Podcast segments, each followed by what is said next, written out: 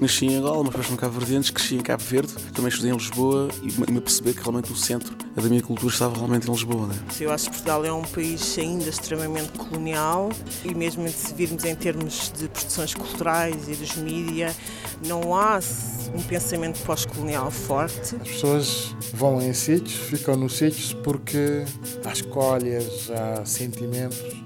Eu escolhi ficar porque senti que eu tinha algo para fazer.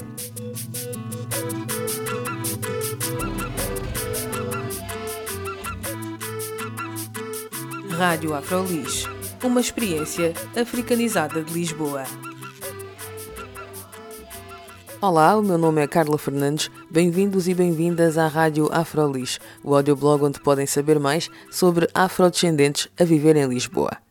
Esta é a última semana, este é o último programa do primeiro ano da Rádio Afrolis. Desde 17 de abril de 2014, Todas as quintas-feiras publicamos entrevistas com pessoas da comunidade negra ou interessados em temáticas africanas a viver em Lisboa. Ficámos a conhecer os seus saberes e fazeres e fomos descortinando facetas da consciência negra em Portugal. No programa de hoje vamos fazer uma retrospectiva deste primeiro ano com os certos dos programas mais ouvidos e mais partilhados da Afrolis até agora.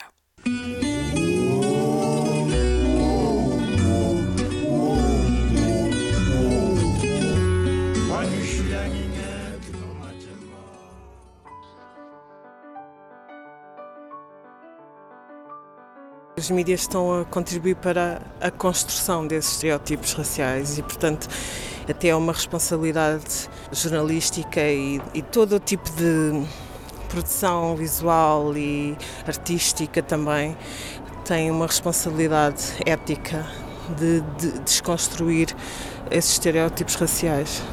Se não formos nós a falarmos de nós mesmos, ninguém irá fazer isso não é? Eu, eu sinto a preocupação e a responsabilidade de o fazer porque, um, sou negro, dois, eh, tenho dois olhos e, e a minha mãe me educou bem. E, e, e, tenho opinião. Logo vou querer partilhar, vou querer devolver uma certa dignidade, a, vou usar a tua palavra, condição, não é? Vou querer que, vou exigir respeito para conosco, vou exigir que seja, uh, como é que vou dizer, reequilibrada a história, não é? Eu, eu acho que cometeram-se muitos erros ao retratar ou a reescrever a história pós-escravatura. Eu acho que, que, cabe a nós exigir que essa, que essa história seja reescrita, ou pelo menos uh, que se conte todas as verdades, porque aparentemente parece que só há uma verdade, né? parece que só há um, um ponto de vista, mas não, há também o ponto de vista do, do derrotado, né? do, do chicoteado, que fomos nós. Eu acho que, que sem, se não o fizermos, provavelmente vamos continuar a, a, a ver as situações que estão a acontecer nos Estados Unidos. Vamos continuar a ver esses, esses desequilíbrios, essas, essas, esses choques que estão a acontecer um pouquinho por todo, por todo o mundo estou super cheio de vontade de trabalhar. Eu sempre tive muita vontade de trabalhar. As condições à minha volta não o permitiam. Ao longo deste tempo, tive a oportunidade de contactar com pessoas que, na minha linha de pensamento, só que muito, muito mais elevado. Em Estados Unidos, mas muito em Inglaterra, onde eu vivi mais tempo. Pessoas em que o, o, a diáspora e todos os problemas e o debate em torno dos problemas da diáspora é um, é um debate que está num nível já muito, muito mais elevado. Já não se discutem coisas básicas como és racista ou não és racista. Isso, isso já, é, já não se discute isso, que isso é um dado adquirido. Agora já estão na fase de discutir, ok, isso é uma realidade, como é que nós agora vamos nos, um, vamos nos trabalhar contra essa realidade e, e melhorar o nosso, o nosso nível de, de presença tendo em conta todas essas adversidades que nos rodeiam. E por isso é que eu continuo e sempre falo uh, sobre trabalho. E nós temos que encarar as coisas é, é dessa forma, é como trabalho. Não é uma questão emocional. É, como muita gente às vezes quer, para fazer parecer que é, são questões emocionais, são questões pessoais, ou o racismo é uma coisa emocional. As pessoas encaram o racismo, por exemplo, de um ponto de vista emocional ou de um ponto de vista individual. Quando não é individual, nem é pontual, a coisa tem que ser analisada sobre um ponto de vista sociológico, sob um ponto de vista económico, sob um ponto de vista histórico, sob um ponto de vista científico. E é para esse, para esse patamar que nós temos que avançar e que isso tenha também um contributo para, o, para a melhoria de, de, de, do nível de vida das pessoas. Nem entramos na esquadra. Ficamos logo na varanda porque não nos deixaram entrar. Porque dissemos, boa tarde, nós somos do Moinho de Juventude, somos aquilo, e queremos falar com o chefe, por causa uma pessoa está de tiro aqui. Disseram que vocês não, vocês não, podiam, não podem entrar. A primeira coisa foi, foram logo agressivos já na conversa. Daí eram três que estavam na porta, dois foram para dentro. Depois chamaram, disseram malta, vem cá, e depois foi, foi porrada já, foi porrada. Porrada, tiro. Aquele foi desumano e sádico. Sádico, porque no meio de tudo isso havia prazer, eles sentiam prazer em fazer aquilo. Eu não vou descrever muitas coisas porque isso choca-me. E eu não tenho motivo para ter vergonha, nada, a minha cara está a levantar. Eu não vou a lado nenhum, não tenho nada a temer. A verdade está do nosso lado, que fique bem claro. Não, nós não fizemos nada, fomos brutalizados. Agora, a questão é que a sociedade tem que perceber que há uma coisa que assusta, que assusta, que é a convicção, a certeza, quando alguém diz que nós africanos temos de morrer, que se pudesse, exterminava-nos. Para ser muito franco, acho que nós devíamos ter feito mais e melhor e não o fizemos, em parte por incompetência nossa, noutra parte pelas circunstâncias políticas, económicas e sociais do país. No que nos diz respeito a nós, os militantes, acho que não aprendemos, provavelmente não aprendemos bem com os fracassos das primeiras gerações. E talvez nós tivéssemos cometido o erro de termos mantido o mesmo registro de luta política, o mesmo registro de hum, organização política e social. E acho que isso nos retirou alguma capacidade alguma inteligência estratégica para alterar as relações de forças como nós nos, nos víamos na sociedade portuguesa e como a sociedade portuguesa nos via, nomeadamente como dentro do espaço político éramos vistos e éramos tratados. Quer dizer, não é tudo catastrófico, não quero fazer aqui o véu de restelo, dizer ai, tudo correu mal, não sei que. Não, não é isso. É uma questão, é uma ansiedade de, de mudança que me faz ter essa sensação de que ficou muito por fazer porque não, não, não se entende que no século XXI nós ainda, por exemplo, estamos a discutir se a lei de nacionalidade em Portugal tinha que ser na base do direito de sangue ou do direito de solo. Não faz sentido que nós estejamos a discutir porque é que até a terceira geração, em alguma parte, ainda esteja condicionada por uma legislação que lhes remete para uma circunstância de relação quase colonial. Isto tudo não faz sentido hoje. Nós percebemos que aquilo que nos impedia, aquilo que nos bloqueava em termos de, eh, de ações, tinha a ver com uma, uma lei, não é? E era uma lei que, em determinada altura, foi criada foi promulgada e que nos trazia esta situação. É a Lei 37 de 81 e esta lei diz que quem nasce em território nacional não é português a não ser com determinadas condições. Na altura, quando foi criada, antes da mudança de 2006, o pai tinha que estar seis anos legal em território nacional. E o conceito de legal naquele termo era quem tinha um título de autorização de residência. Então havia os termos de quem tinha autorização de permanência, depois autorização de residência, é que poderia ser consagrado. E a ideia era que naquela altura, quando foi promulgada, é que aos 18 anos os jovens podiam decidir, o que não é bem assim, não é? Uh, depois podiam decidir, mas eram, tinham que tomar as decisões como qualquer outro adulto. Condições de meio de subsistência, registro criminal do país de origem, e outras, outros obstáculos que acabariam por uh, ir bloqueando. Era um papel e cima de papel. Não é? Isto, infelizmente, é assim que é. Qualquer pessoa que nasce em território nacional e que os seus pais, neste momento, não tenham 5 anos com qualquer documento que prove que esteja legal, 6 era antes da mudança de lei em 2006, porque a lei é de, de 81, Mas em 2006 há uma viragem um pouco mais favorável uh, e aí passou a ser, diminuiu um ano, passou a ser cinco anos uh, e aí um, podemos dizer que há, melhorou. E melhorou para os filhos dos que nasceram cá. Ou seja, eu nasci cá, eu até posso não ter nacionalidade portuguesa, se calhar até nem ter nenhum título de residência, mas o meu filho que nasce cá, desde que eu provo que à data do seu nascimento eu estive cá, então ele pode ser considerado português. Este sim, eh, para este, esta lei de 2006, acho que veio comatar uma injustiça de muitos anos. Mas mesmo assim, ainda temos que esperar uma geração. Tendo nascido cá em Portugal, e o facto de não conhecer a África não contribui mais para eu me sentir europeia ou não, mas o facto de ter nascido cá em Portugal com a descendência de pais africanos, nomeadamente Cabo Verde, nunca me afastou da, da minha presença no mundo. Ou seja, hum, a educação que eu tive, o convívio que eu tenho com as pessoas que fazem parte do meu círculo de amigos, da minha família, nunca foi um, um entrave para que eu me sentisse portuguesa como realmente sou, pois é aqui que eu nasci. Yo. Bom dia, Lisboa. Vai na fé, o sol vive em ti. Hoje é o teu dia. Bom dia, Lisboa. Vai na fé, o sol vive em ti. Sempre, sempre frequentei Lisboa por estar aqui e estive aqui em alguns movimentos, mesmo enquanto vivia no Norte, tive em alguns movimentos, algumas bandas que passei por aqui em Lisboa, etc.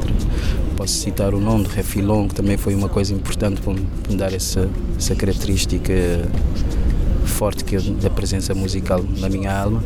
Mas Lisboa, claro que sinto aqui uma africanidade e sinto que tenho aqui os meus companheiros de luta na música e isso ainda dá-me mais vontade e dá-me mais persistência em, em, continuar a fazer coisas, não é? E e como costumam dizer, e aí costumam dizer assim na gíria, ou não sei se é numa forma de, de brincadeira, Lisboa é a 11 primeira ilha de Cabo Verde, não é? Tipo a quantidade de cabo-verdianos que existem aqui. E, pá, sinto-me mais próximo das minhas raízes, não é? da minha identidade e isso vai reforçar-se na, na minha, da minha identidade musical, não é?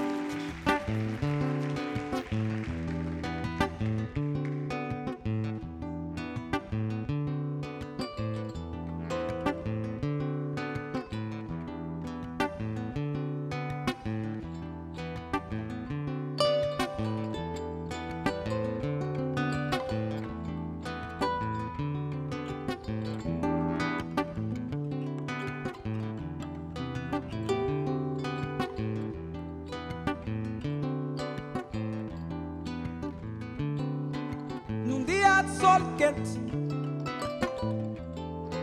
Foi brisa leve, tempo na Centro.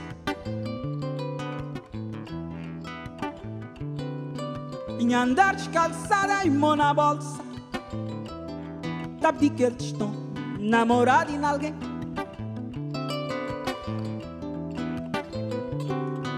Num dia de sol quente. Mas foi brisa leve e bom tempo na sunset. Na mão na bolsa. Tá que eles estão namorados em alguém. Mas fortas armas os dias de frota. Nem meia dúzia de pão, palbatingana, palbatingana, palbatingana, palbatingana. Mjer fema chal, pari mas kuat Dois motos e um fema mãos que canasce Mas foi Deus que levou-me para longe do olhar Para um lugar sereno que tá amargura. Foi Deus que levou-me para longe do olhar para um lugar sereno que está amargura. Eu faço música a partir de Lisboa, ou seja, Lisboa acaba por ser a minha fonte de inspiração. E eu acho que é, que é muito bom porque há tanta coisa por onde explorar e há sempre pessoas novas a chegarem à cidade, há sempre histórias novas. Acho que para quem tem olho e ouvidos para ouvir e consegue sintetizar e transformar aquilo num quadro, numa canção, ou, num, ou numa curta-metragem ou whatever. Um, há sempre inspiração à volta, então é isso que Lisboa me dá. É, é a pulsação de Lisboa, é uma cidade que é capital, mas é uma cidade calma. Tu podes levar um dia em que trabalhas, mas em que também estás com os amigos, há aqueles espaços, bairro alto, Castré, onde tu podes estar, podes passar pelo princípio da noite ali tranquilamente e encontras sempre várias pessoas que vêm contar-te das vidas deles, então é, é, sempre o cruzamento que Lisboa me dá. É o cruzamento, não, a Lisboa. Um, Lusa não me diz muito, raramente vou ao Fama, raramente vou ao Vifado. Gosto imenso, mas não, não tenho nada a acrescentar, percebes? Não tenho nada a contribuir para ali. Então, eu, a Lisboa com a qual eu me identifico é a Lisboa dos estrangeiros.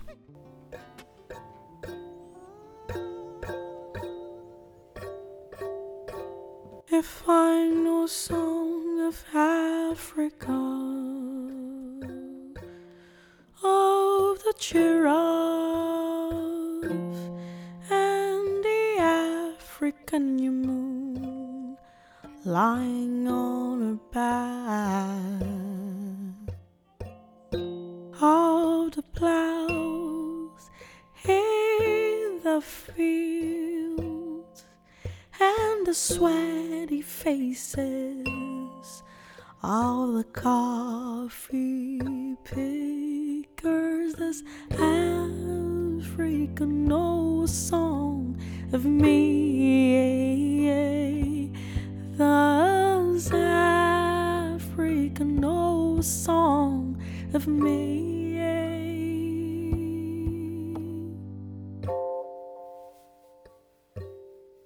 Eu acho que é importante escrever porque, para já, nós não temos muita literatura atual em Portugal sobre a comunidade africana e, sobretudo, que seja acessível a toda a gente. Por exemplo, nós temos as bibliotecas das universidades, algumas bibliotecas do Conselho, mas não é um espaço em que toda a gente vá ou que toda a gente tenha acesso. As associações são um espaço em que esta troca torna-se mais fácil. Daí eu achar importante escrever a nível associativo. Não escrever relatórios, pura e simplesmente, mas escrever o trabalho, o dia a dia do trabalho. Escrever a partilha que uma pessoa tem a nível associativo com as mais diversas pessoas que se, com que se encontra ao longo do caminho. Traria aquilo que eu costumo dizer, transformar em palavras os nossos pensamentos. Sobretudo porque todas as pessoas têm histórias. Uh, e muitas vezes nós contamos como histórias apenas aquelas das pessoas que nós achamos mais importantes, os políticos, os ricos e assim por, por diante. E há uma classe que mantém-se muito, muito silenciada e que muitas vezes há aquelas histórias orais, mas que nunca são passadas para o papel. Então o que eu acho interessante é transformar essas, essas histórias orais em histórias de papel, porque o que não, é, o que não está escrito muito facilmente se perde. Então daí eu achar interessante que estas histórias sejam contadas. Então esta proximidade de, do trabalho associativo cria esta dinâmica. Eu dou a minha história, tu aprendes com a minha experiência e esta experiência pode ser partilhada com muitas outras pessoas. Throw a shadow over the gravel. E foi assim o apanhado deste primeiro ano da Rádio Afrolis pelas vozes de Elizabeth Cátia Susana, Calaf e Palanga, Generaldi, LBC, Mamadouba, Anabela Rodrigues, Maria Barbosa, Bilan, Sara Tavares e Sônia Borges. As músicas são de Adilan Ferreira, Bilan e Selma Wamus. Lembramos que temos muitos outros programas em arquivo que podem revisitar ou consultar pela primeira vez. O meu nome é Carla Fernandes, obrigada por nos terem acompanhado ao longo de 53 semanas e espero que continuem a acompanhar-nos por muito mais tempo. Até à próxima.